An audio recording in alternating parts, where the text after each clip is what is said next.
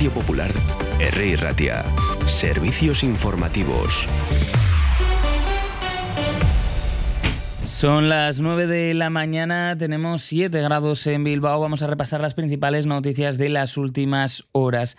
Arrancamos eh, fijándonos en el acto que celebró ayer el Partido Nacionalista Vasco en el BEC para presentar a sus candidatos para las elecciones del próximo mes de mayo.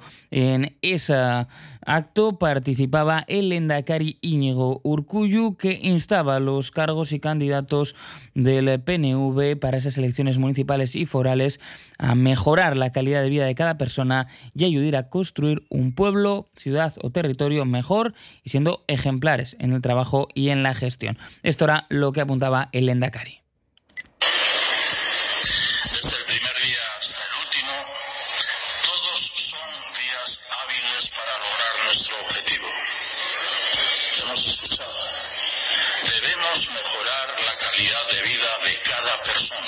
Era lo que apuntaba el Lendakari en el día de ayer, un acto con 2.000 afiliados y simpatizantes, en los que apuntaba también el Lendakari que había tocado vivir una situación realmente difícil, imprevista y afrontar las afecciones, una pandemia y de una injusta guerra y hacer frente a las consecuencias sociales y económicas de todo ello en nuestra vida cotidiana.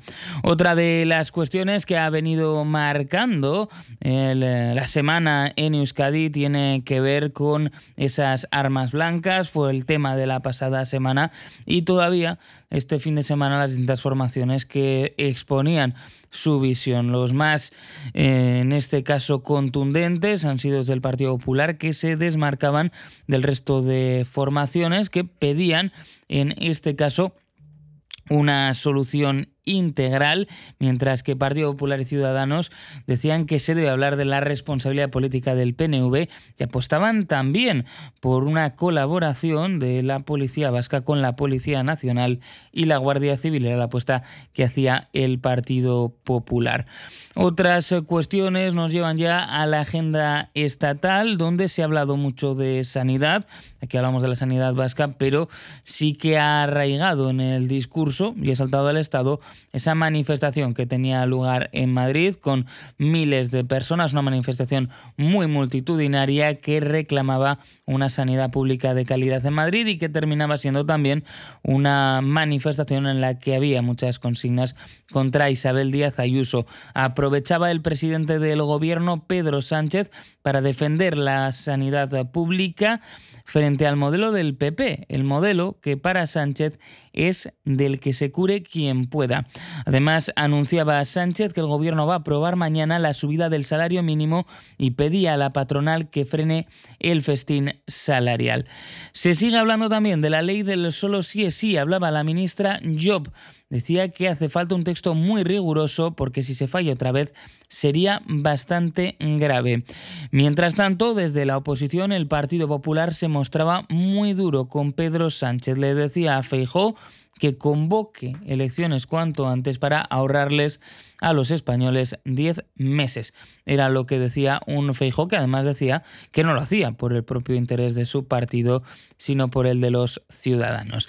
En página internacional, ahora mismo varios puntos de interés. El eh, primero tiene que ver con esos objetos que han derribado Estados Unidos y Canadá en los últimos días en su espacio aéreo. Estados Unidos que ha derribado otro objeto a gran altitud sobre los grandes lagos.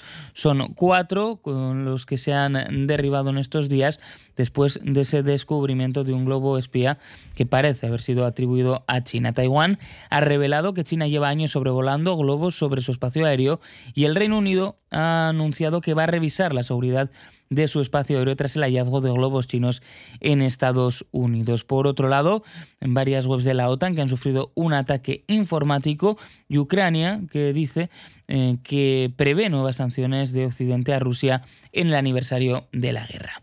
Y vamos a escuchar el pronóstico meteorológico que ha dejado Eduardo Román. Como hoy van a notar las acciones de viento del sur-sudeste, va a provocar que tengamos temperaturas más suaves, seguiremos hablando de grandes claros en todo el territorio, temperaturas en claro ascenso con máximas en torno a los 18 grados en la costa y alrededor de los 15 grados en el interior.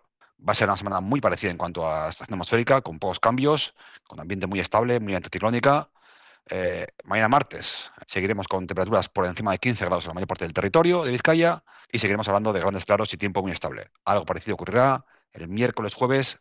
Quizás tendremos algo más de nubosidad durante la jornada del, viernes con la entrada de un poquito de viento del norte y luego volverán los claros eh, durante el sábado y el domingo. BBVA patrocina la información bursátil que les ofrecemos a continuación. Con la app de BBVA tienes toda la información para decidir mejor en temas de inversión y ver a diario cómo evoluciona tu dinero. El IBEX quiere conservar los 9.100 puntos. Los futuros de los índices europeos anticipan una apertura con dudas en la que el IBEX intentará seguir cotizando por encima de los 9.100 puntos después de sufrir el viernes su segunda mayor caída del año. ¿Y qué hago con la calefacción este invierno? Porque lo de que mi casa se parezca al Polo Norte no lo termino de ver. BBVA presenta su plan ahorro energético, con acompañamiento experto, gestión de subvenciones, financiación y consejos en la app. Calcula tu ahorro en bbva.es. BBVA creando oportunidades. Nos fijamos en la situación de nuestras eh, carreteras a esta hora de la mañana. Lo cierto es que en la red viaria de Vizcaya no tenemos grandes incidencias, la situación ha mejorado bastante y tan solo arrastramos tráfico denso en la zona de la carretera La Avanzada en Leyoa hacia Bilbao. Ahora mismo tenemos 8 grados, enseguida llega la tertulia, las noticias vuelven a las 10 de la mañana.